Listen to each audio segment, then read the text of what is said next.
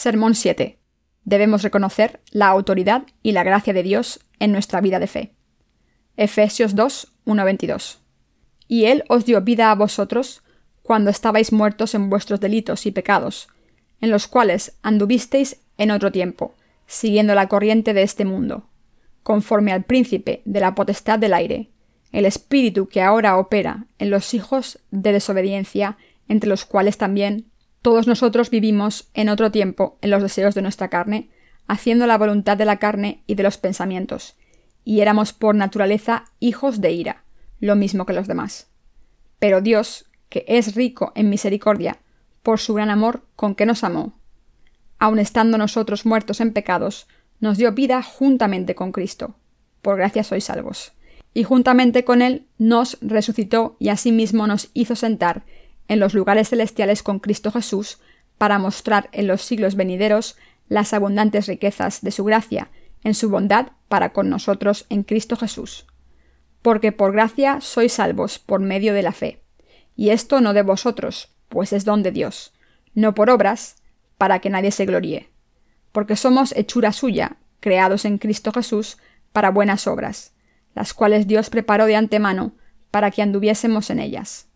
Por tanto, acordaos de que en otro tiempo vosotros, los gentiles en cuanto a la carne, erais llamados incircuncisión por la llamada circuncisión hecha con mano en la carne. En aquel tiempo estabais sin Cristo, alejados de la ciudadanía de Israel y ajenos a los pactos de la promesa, sin esperanza y sin Dios en el mundo. Pero ahora, en Cristo Jesús, vosotros, que en otro tiempo estabais lejos, habéis sido hechos cercanos por la sangre de Cristo. Porque Él es nuestra paz, que de ambos pueblos hizo uno, derribando la pared intermedia de separación, aboliendo en su carne las enemistades, la ley de los mandamientos expresados en ordenanzas, para crear en sí mismo, de los dos, un solo y nuevo hombre, haciendo la paz y mediante la cruz reconciliar con Dios a ambos en un solo cuerpo, matando en ella las enemistades. Y vino y anunció las buenas nuevas de paz a vosotros que estabais lejos y a los que estaban cerca, porque por medio de él los unos y los otros tenemos entrada por un mismo espíritu al Padre. Así que ya no sois extranjeros ni advenedizos, sino conciudadanos de los santos y miembros de la familia de Dios, edificados sobre el fundamento de los apóstoles y profetas, siendo la principal piedra del ángulo Jesucristo mismo, en quien todo el edificio, bien coordinado, va creciendo para ser un templo santo en el Señor, en quien vosotros también sois juntamente edificados para morada de Dios en el Espíritu. El capítulo 2 de Génesis nos demuestra que Dios le dio un descanso real al hombre. Asimismo le dio el jardín del Edén. Dios quiso estar con el hombre y morar con él. Debemos prestar especial atención a que en el centro del jardín del Edén estaba el árbol de la vida junto con el árbol del conocimiento del bien y del mal. Esto significa que debían comer del árbol de la vida confiando en la palabra de Dios, quien les dijo que no comiesen del árbol del conocimiento del bien y del mal. Y esto debía recordarles la realidad espiritual de que no debían retar a Dios. Él dijo una vez, Mas del árbol de la ciencia del bien y del mal no comerás, porque el día que de él comieres, ciertamente morirás. Génesis 2.17. Por este motivo podemos admitir que el árbol del conocimiento del bien y del mal fue situado allí por Dios para toda la raza humana. Desde la perspectiva humana no tenía mucho sentido, pero a los ojos de Dios el árbol tenía un gran significado. Era un árbol esencial en el plan maestro de Dios para revelar su justicia. Sin embargo, a los ojos del hombre podemos preguntarnos lo siguiente. ¿Por qué creó Dios el árbol del conocimiento del bien y del mal? Creo que habría sido mejor que no lo hubiese creado. Lo creó porque Dios quería que reconociésemos su autoridad. Efesios 2.1 dice, Y Él os dio vida a vosotros cuando estabais muertos en vuestros delitos y pecados, en los cuales anduvisteis en otro tiempo. Y, porque por gracia sois salvos por medio de la fe. En la palabra de Dios debemos entender la dispensación profunda de Dios. Por tanto está escrito, porque por gracia sois salvos por medio de la fe, y esto no de vosotros, pues es don de Dios. Efesios 2.8. Efesios 2.9.10 dice, No por obras, para que nadie se gloríe, porque somos hechura suya, creados en Cristo Jesús para buenas obras, las cuales Dios preparó de antemano para que anduviésemos en ellas. También está escrito, porque Él es nuestra paz que de ambos pueblos hizo uno, derribando la pared intermedia de separación, aboliendo en su carne las enemistades, la ley de los mandamientos expresados en ordenanzas, para crear en sí mismo de los dos un solo y nuevo hombre, haciendo la paz, y mediante la cruz reconciliar con Dios a ambos en un solo cuerpo, matando en ella las enemistades. Y vino y anunció las buenas nuevas de paz a vosotros que estabais lejos y a los que estaban cerca, porque por medio de él los unos y los otros tenemos entrada por un mismo espíritu al Padre. Así que ya no sois extranjeros ni advenedizos, sino conciudadanos de los santos y miembros de la familia de Dios. Efesios 2, 14 y 19. Según este pasaje de las Escrituras, a través de la fe en la palabra de Dios, podemos recibir la remisión de los pecados y convertirnos en hijos de Dios. Por fe en la palabra de Dios, hemos sido salvados de los pecados del mundo. Nos hemos convertido en hijos de Dios, no al comer del fruto del árbol del conocimiento del bien y del mal, sino al tener fe en el Evangelio del agua y el Espíritu que Dios nos dio. Por tanto, hemos obtenido una vida nueva al creer en la palabra de Dios justa y al ser librados de todos nuestros pecados. No importa lo que diga la gente, porque nuestra fe está puesta en el Evangelio del agua y el Espíritu, y hemos sido salvados de todos nuestros pecados gracias a la palabra de Dios que vive en nosotros. En otras palabras, lo que reside en nosotros es el Espíritu Santo. Él da testimonio de lo siguiente. Habéis sido salvados de vuestros pecados a través del Evangelio del agua y el Espíritu. Ahora sois santos de Dios. El Espíritu Santo el Espíritu del Hijo de Dios, está en nuestros corazones y nos ha permitido llamar a Dios Padre, Abba Padre. Esto se debe a que nos ha librado de los pecados del mundo. El pueblo de Dios que ha sido librado del poder de la oscuridad puede tener una vida nueva ahora. Antes de conocer y creer en la justicia de Jesucristo, éramos desconocidos para Cristo y estábamos sujetos a la condena por nuestros pecados solíamos ser gentiles en el reino de Dios. Originalmente nuestro cuerpo físico estaba fuera de Jesucristo y no éramos descendientes de Abraham genealógicamente. Estábamos fuera de la alianza de Dios y de su gracia. Sin embargo, Dios nos libró con la palabra del Evangelio del agua y el Espíritu. Para salvarnos de los pecados del mundo, Jesucristo tomó todos nuestros pecados mediante el bautismo que recibió de Juan el Bautista y nos libró del juicio por nuestros pecados al entregarse en la cruz. Así cumplió nuestra salvación para siempre al levantarse de entre los muertos y sentarse a la derecha del trono de Dios, quien nos ha dado la herencia como bendición a los que creemos en el bendito Evangelio del agua y el Espíritu. Así es como nos pudimos convertir en hijos de Dios por fe en la justicia de Jesucristo. Hemos conseguido la vida eterna por fe en la palabra de Dios. No hemos sido salvados por nuestras propias obras. Los mandamientos por los que nos hemos dado cuenta de nuestros pecados no pueden darnos la salvación de los pecados del mundo. Éramos personas perdidas que no podían cumplir los mandamientos de Dios a la perfección. A través de los mandamientos de Dios nos hemos dado cuenta de nuestros pecados y hemos recibido la salvación al creer en la justicia de Jesucristo. Los que creemos en el Evangelio del agua y el Espíritu nos hemos convertido en ciudadanos del reino de Dios de esta manera. Somos la prueba de que cualquiera puede convertirse en hijo de Dios al creer en el Evangelio del agua y el Espíritu. Incluso antes de recibir la salvación de todos nuestros pecados y convertirnos en hijos de Dios, podemos mantener nuestra fe correcta. Seguimos viviendo con fe en que Jesús borró todos nuestros pecados mediante el Evangelio del agua y el Espíritu cuando tuvo que morir por nuestros pecados y transgresiones. En otras palabras, llegamos a vivir como hijos de Dios por fe en el Evangelio del agua y el Espíritu, que es la justicia de Jesucristo. Debemos mantenernos firmes en esta fe, en el Evangelio del agua y el Espíritu, en estos últimos días, ya que solo podemos ser salvados por esta fe. Hemos sido salvados por el Evangelio del agua y el Espíritu y por la fe en que Dios nos ha redimido de nuestros pecados. Por tanto, debemos tener la convicción de que hemos sido salvados de los pecados del mundo sin tener en cuenta nuestras obras meritorias. De esta manera podemos estar firmes en la gracia de la salvación de Dios. Debemos vivir por la fe en que nos hemos convertido en el pueblo de Dios al creer en el Evangelio del agua y el Espíritu.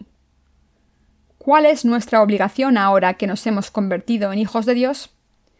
Predicar el Evangelio de la gracia de Dios, el Evangelio del agua y el Espíritu, a través del que hemos sido salvados. Nuestra misión es predicar el Evangelio del agua y el Espíritu por todo el mundo. Ahora debemos predicar el Evangelio del agua y el Espíritu. Ahora debemos vivir para salvar a otras almas de sus pecados, en vez de vivir por las obras de nuestra carne en este mundo. A menudo estamos liados con nuestro comportamiento malvado y atrapados por la debilidad de otras personas. Sin embargo, no conseguimos la salvación por nuestras buenas obras. Solo la fe en el Evangelio del agua y el Espíritu puede darnos la verdadera salvación.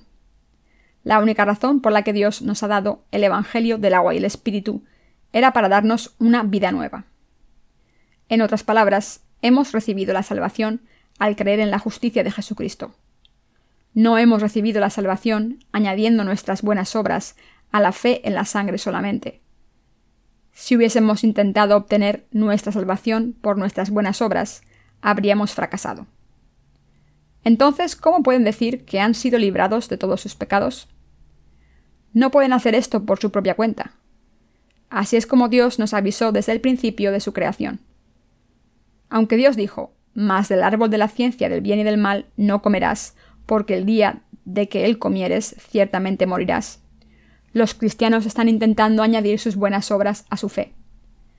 Nosotros también luchamos por revivir nuestras almas moribundas que habían estado intentando alcanzar nuestra salvación mediante una fe legalista, pero debemos saber que cuando dependemos de nuestras buenas obras, morimos seguro.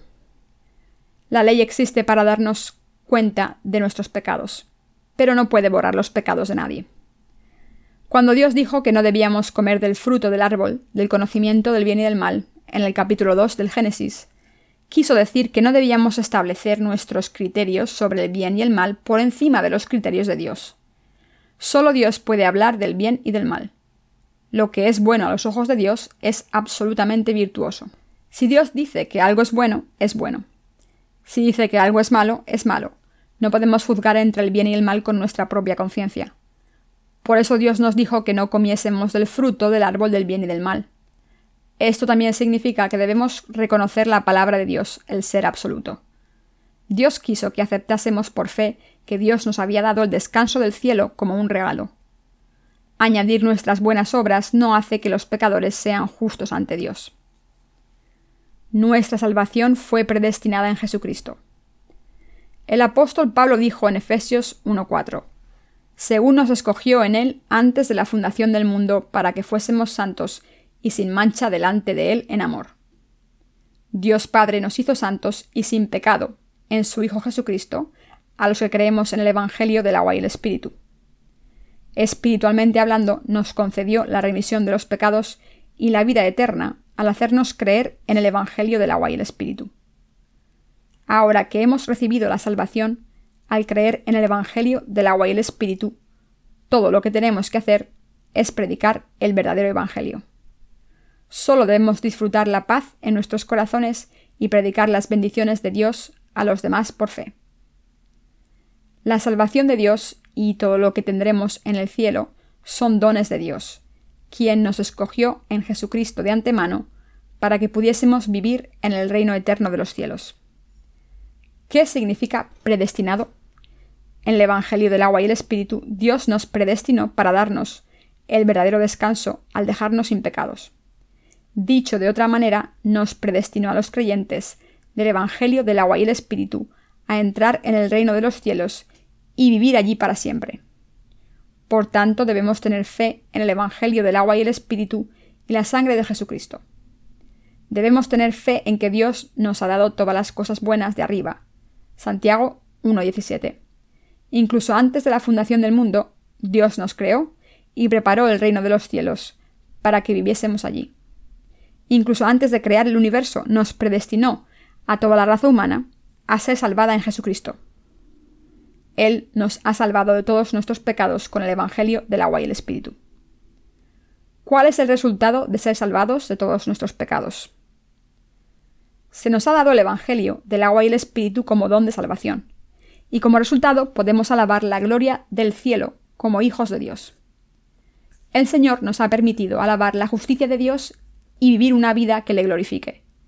Por eso Dios nos ha salvado de todos los pecados del mundo. Está escrito, en quien tenemos redención por su sangre, el perdón de pecados según las riquezas de su gracia. Efesios 1, 7. ¿Han recibido la remisión de los pecados al creer en el Evangelio del agua y el Espíritu? ¿Se han convertido en hijos de Dios al creer en el Evangelio del agua y el Espíritu? ¿Han vivido una vida perfecta desde que han recibido la salvación de todos sus pecados por fe? No, esto no es posible. Hay una diferencia entre no vivimos así aunque sí podemos y no podemos vivir así. Como sabemos que no tenemos la habilidad de vivir una vida perfecta, Dios nos ha dicho que dependamos de su justicia. Él sabe que no podemos vivir una vida perfecta y por tanto nos pidió que viviésemos por fe. En otras palabras, no alcanzamos nuestra salvación por nuestros propios méritos, sino que podemos alcanzar nuestra salvación por la fe. Hemos sido salvados para siempre al creer en la justicia de Dios. Es decir, hemos sido incrustados en la base de los apóstoles y profetas. Incluso los discípulos de Jesús fueron salvados de todos sus pecados al creer en el Evangelio del agua y el Espíritu. No añadieron sus propias obras ni un 0,1% para ser salvados. Los apóstoles no hablaron de tareas legalistas como hacer el bien, vivid con virtud, cumplir los mandamientos. Asimismo, creyeron en el Evangelio del agua y el Espíritu. Gracias a ellos hemos sido salvados de nuestros pecados y hemos construido sobre la misma fe que cree en el Evangelio del agua y el Espíritu. Jesucristo se ha convertido en la piedra angular de nuestra salvación. El mediador Jesús se convirtió en la piedra angular que nos une a Dios. Puede que no entiendan lo que es una piedra angular. Hoy en día se utiliza cemento como elemento de unión en los cimientos de un edificio, y por eso no saben lo que es una piedra angular. Hoy en día, gracias al cemento, no son necesarias las piedras angulares. Sin embargo, en aquel entonces no había casas que tuviesen cimientos de cemento. La gente excavaba en el suelo y ponía una piedra enorme en cada esquina, y sobre esas piedras ponían pilares de madera o de piedra. Por tanto, las piedras angulares eran las partes más importantes de la construcción. Si van al campo, encontrarán algunas casas construidas sobre piedras angulares. La ciudad de Chuncheon también tiene muchas casas antiguas. La gente pone rocas grandes y luego conecta pilares sobre estas piedras angulares cuando construyen casas tradicionales. Así que cuando tienen que mover el marco de la casa, se necesitan bastantes personas para mover los cuatro pilares que descansan sobre las piedras angulares. De esta manera, el mediador Jesús está conectando a los seres humanos con Dios. La Biblia nos dice que Jesucristo se convirtió en la piedra angular principal. Gracias a la redención, Jesucristo cumplió sus obras justas y nosotros recibimos la salvación por fe. Hablando en términos de construcción, nosotros estamos todos conectados los unos a los otros. Los que fueron salvados anteriormente y los que fueron salvados más tarde encajan y forman el templo santo del Señor. Los que han recibido la remisión de los pecados y están en Dios y los que no han recibido la salvación todavía se juntarán y serán conectados con el reino de los cielos. De hecho, Dios vive en los que creemos en el Evangelio del agua y el Espíritu. Reconozcan la autoridad de Dios. Lo que deben aprender primero en la Iglesia de Dios es a reconocer la autoridad de Dios. Debemos aceptar la autoridad que Dios nos ha dado. Cuando la gente recibe la remisión de los pecados, odia el tratamiento discriminatorio los que han recibido la remisión de los pecados quieren tratar a los demás en relaciones humanas horizontales. Sin embargo, Dios es el Dios del orden. Este Dios del orden nos dijo en el Antiguo Testamento, Más del árbol de la ciencia del bien y del mal no comerás, porque el día que de él comieres, ciertamente morirás. Génesis 2.17. Dios es el Dios absoluto para nosotros.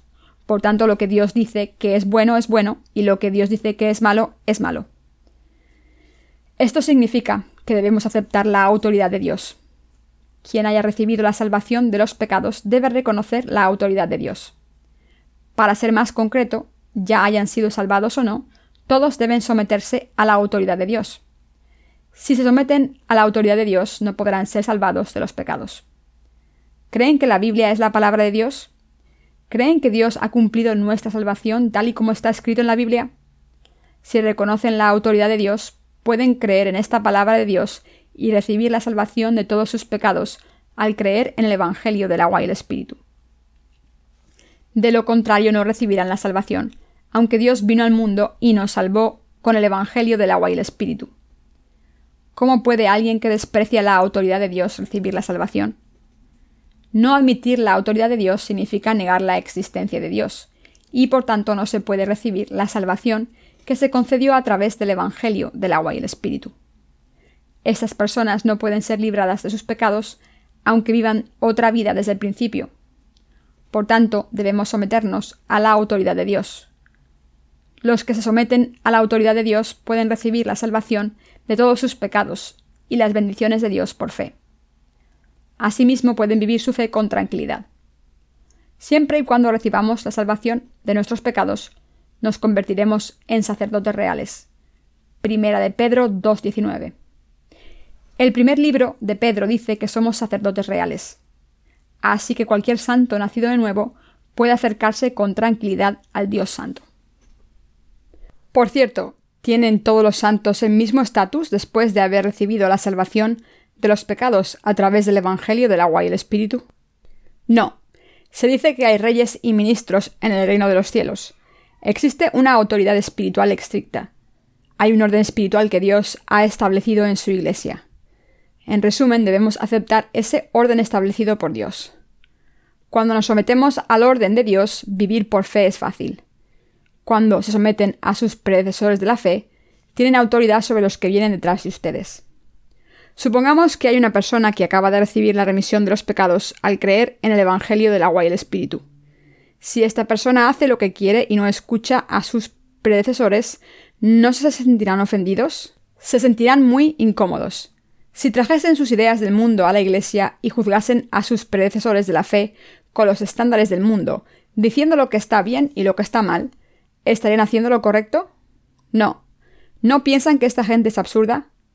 Del mismo modo, ¿qué ocurriría si despreciasen la hermandad espiritual que tienen con sus predecesores? ¿Podemos ustedes y yo ser maestros? Si todos intentamos enseñar y nadie quiere aprender, habrá una batalla espiritual. Lo que Dios estableció en primer lugar para toda la raza humana fue la ley, para que nos enseñase qué es el pecado nos enseñó la verdad de que por la ley no podemos ser salvados, sino solo darnos cuenta de nuestros pecados. Entonces, nos enseñó cómo recibir la salvación por fe en la justicia de Jesucristo. Anteriormente, Dios estableció su autoridad. Yo soy quien soy. Soy el ser absoluto. Mi palabra es la verdad. Cuando declaro que algo es bueno, es bueno, y cuando digo que algo es malo, es malo. Vosotros no sois buenos, sino malos. Debéis reconocer mi autoridad. Yo soy vuestro Dios. Yo soy Jehová. Dios nos ha dicho esto. Por tanto, vivir por fe después de recibir la remisión de los pecados significa reconocer la autoridad de Dios. Por eso debemos reconocer la autoridad que Dios ha establecido. Dios nos permite vivir en orden en la Iglesia de Dios. Si admitimos el orden establecido en la Iglesia de Dios, Él nos exalta. Nuestra salvación se cumple mediante el Evangelio del agua y el Espíritu, es decir, el Evangelio de Dios. Hemos recibido la salvación y la vida eterna al creer en este Evangelio de Dios. Nos hemos convertido en hijos de Dios al creer en el agua y la sangre que Jesús nos dio. Nuestra salvación no se nos da por nuestras obras, es el don de Dios. Así es como los que han creído en el Evangelio del agua y el Espíritu encajan juntos para formar el reino de Dios. Estamos viviendo nuestra fe juntos bajo la autoridad de Dios. Así que cuando entran en la Iglesia de Dios, hay hermanos y hermanas que han recibido la remisión de los pecados antes que ustedes. Deben aprender de ellos y tener hermandad con ellos. Deben dejarse guiar por ellos. Espero que no les juzguen según sus ideas humanísticas diciendo ¿Eres más inteligente que yo? ¿De qué estás tan orgulloso? ¿Por qué intentas enseñarme y criticar todo lo que hago? Me gustó ser salvado de mis pecados al creer en el Evangelio del agua y el Espíritu pero no puedo vivir una vida de fe con mi autoestima herida. Sabiendo que pensarían así, Dios dijo que es el Dios del orden. Por esta razón Dios dijo, Mas del árbol de la ciencia del bien y del mal no comerás, porque el día que de él comieres, ciertamente morirás. Esto significa que no deben retar a los predecesores de la fe con su propia justicia. En otras palabras, Dios nos ordenó que nos sometiésemos a su autoridad. Piensen cuánto han trabajado los predecesores de la fe en su iglesia. Todos ustedes, amados siervos y santos de Dios, cuánto han trabajado en la iglesia desde que recibieron la salvación del pecado. ¿Cuánto tiempo han soportado el cansancio y las situaciones horribles dentro de la iglesia? Todos somos iguales desde la perspectiva física, pero desde la perspectiva espiritual vemos que hay una jerarquía. En la iglesia de Dios hay un orden espiritual. Sin embargo, las iglesias del mundo dan posiciones de prestigio a los ricos o a los dirigentes de grandes compañías. Algunos profesores o doctores son ordenados diáconos o ancianos. Aunque solo sean cristianos nominales, reciben altos cargos en sus iglesias si son tolerables. Echen un vistazo a esta gente. Puede que no estén familiarizados con esta farsa, pero yo sí. Esta jerarquía no proviene de Dios. Esta jerarquía proviene del hombre. No es correcto. Por el contrario, los santos de la Iglesia de Dios deben respetar la jerarquía dentro de la Iglesia y vivir una vida de fe correcta. La Biblia dice que la Iglesia de Dios no puede ordenar a ninguna persona carnal para ocupar un cargo honorable. Queridos hermanos cristianos, si han recibido la salvación de sus pecados, no deben menospreciar a sus predecesores de la fe. Deben vivir en la Iglesia de Dios después de haber recibido la salvación del pecado, porque han negado sus pensamientos carnales constantemente. No pueden vivir en la Iglesia de Dios si no siguen la jerarquía de Dios. Si alguien recibió la salvación y sirvió al Señor en la Iglesia de Dios un año antes que ustedes, reconózcanle como un predecesor. Intenten quedarse en la Iglesia de Dios. Verán lo duro que es someterse a los predecesores de la fe y hacer todo lo que la Iglesia les pide. ¿Pero pueden ignorar el orden? No, someterse a la autoridad de Dios les ha permitido vivir en la Iglesia de Dios, así que no deben ignorarla. Si han sido miembros de la Iglesia de Dios durante mucho tiempo y tienen una fe fuerte, podrán entender lo que estoy diciendo. Los últimos vendrán después de ustedes, pero los que fueron salvados antes son sus predecesores y deben respetarles. Hay santos que acaban de ser salvados, pero están siendo formados para convertirse en siervos de Dios. Algunas personas les envidian y no les obedecen diciendo Vaya, ese hombre no era mejor que yo hace tres meses, pero de repente se levantó y empezó a ser formado para ser un siervo de Dios. Esto hace que me resulte raro hablar con él. Ahora está intentando enseñarme y me reta. En realidad está gobernándome. Esto no es aceptable la autoridad establecida por Dios. Si Dios les exalta en su iglesia, serán exaltados automáticamente. ¿Pero significa esto que pueden abusar de su autoridad y gobernar sobre los que vienen después de ustedes? En realidad, los líderes de la iglesia son los que sirven al Evangelio de la justicia de Dios más y no son insolentes. Deben reconocer esto. Deben aceptar la jerarquía que Dios ha establecido. De esta manera, vivir sus vidas de fe es pan comido. Como Dios ordenó a mis predecesores así, es cuestión de tiempo someterse a ellos. Así que cuando hago lo que me dicen que haga, obedezco a Dios. Lo hago porque confío en Dios y le sigo. Esta es la fe correcta ante Dios. Mientras algo sea correcto a los ojos de Dios, es correcto someterse y hacer lo que se nos dice. Sin embargo, es muy difícil someterse a alguien cuando piensan que están siendo gobernados por un ser humano y no por Dios. En nuestros ojos todos tenemos algo de lo que estar orgullosos aunque seamos muy insuficientes. Por supuesto, todos los seres humanos nacen iguales y nadie es originalmente mejor que nadie. Todo el mundo es igual. Así que deberíamos tener relaciones horizontales con los demás, considerándonos físicamente. Pero en el mundo espiritual, todas las relaciones son jerárquicas. Nuestra vida de fe debe estar sometida a esta verdad. ¿Lo entienden? No desobedezcan el orden espiritual que Dios ha establecido especialmente aquellos de ustedes que son ancianos, no hablen de su edad de la iglesia. Vaya, vaya, este joven está intentando enseñarme. Soy mucho mayor que tú. ¿Cuánto crees que sabes y cuánto has estudiado la Biblia para menospreciarme? Vaya, he sido muy paciente pero me estás poniendo nervioso. No te he dicho nada, pero sinceramente he vivido varias generaciones. Y cuando tenía tu edad, hice esto y lo otro. Soy mucho mejor que tú, excepto por el hecho de que recibí mi salvación más tarde que tú. Así es como el ego sale a relucir. El primer capítulo de Génesis habla de la creación del universo, mientras que el segundo habla de cómo Dios nos lo dio todo. Dios nos lo dio todo menos el fruto prohibido.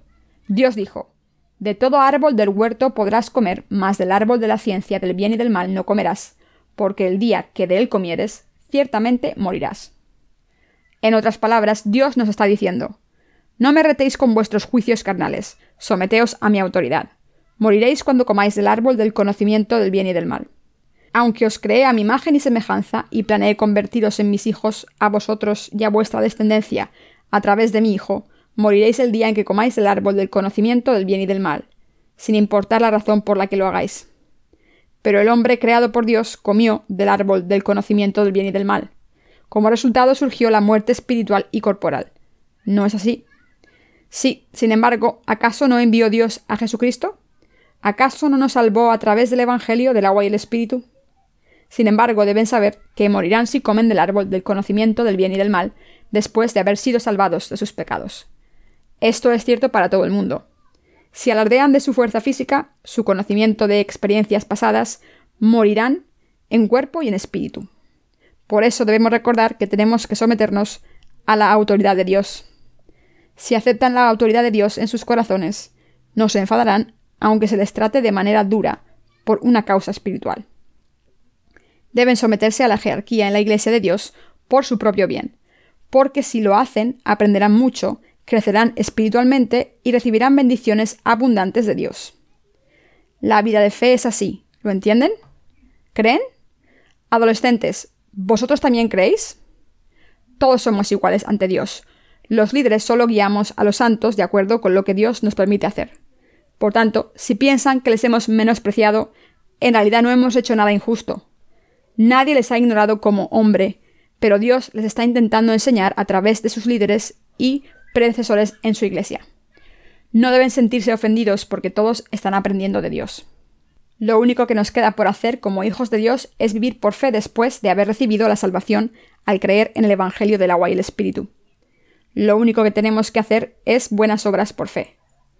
Esta es nuestra única tarea. Jesucristo tomó todas las maldiciones sobre sí mismo, al igual que Rebeca hizo por su hijo pequeño Jacob. Ella le dijo a Jacob, Hijo mío, sea sobre mí tu maldición, solamente obedece a mi voz y ve y tráemelos. Génesis 27:13. De esta manera resolvió todos los problemas del pecado. Gracias a la gracia de Dios hemos recibido la salvación de nuestros pecados. Debemos aferrarnos a esta gracia de salvación hasta que vuelva nuestro Señor. Especialmente en estos últimos días debemos aferrarnos a nuestra fe. Como esta es la última era y nos acercamos al final, Vivimos por fe en un mundo lleno de violencia, maldad y lujuria. Por esta razón nadie, ya haya nacido de nuevo o no, debe alardear de sus obras. Tanto los justos como los pecadores no tienen nada de lo que alardear. Está escrito, porque somos hechura suya, creados en Cristo Jesús para buenas obras, las cuales Dios preparó de antemano para que anduviésemos en ellas. Efesios 2.10 nos hemos convertido en sus obreros al creer en la justicia de Jesucristo. Solo porque creemos en la salvación de la justicia de Dios, podemos hacer estas buenas obras. El Señor nos ha confiado estas buenas obras a los que creemos en el Evangelio del agua y el Espíritu. Vivimos el resto de nuestras vidas por fe en la justicia de Dios. ¿Creen en la justicia de Dios? ¿Han recibido su salvación por la gracia de Dios? ¿Reconocen la autoridad de Dios? ¿Para quién se someten a Dios? Reconocemos la autoridad de Dios por nuestro bien. Hemos recibido nuestra salvación gracias a la autoridad de Dios y su justicia.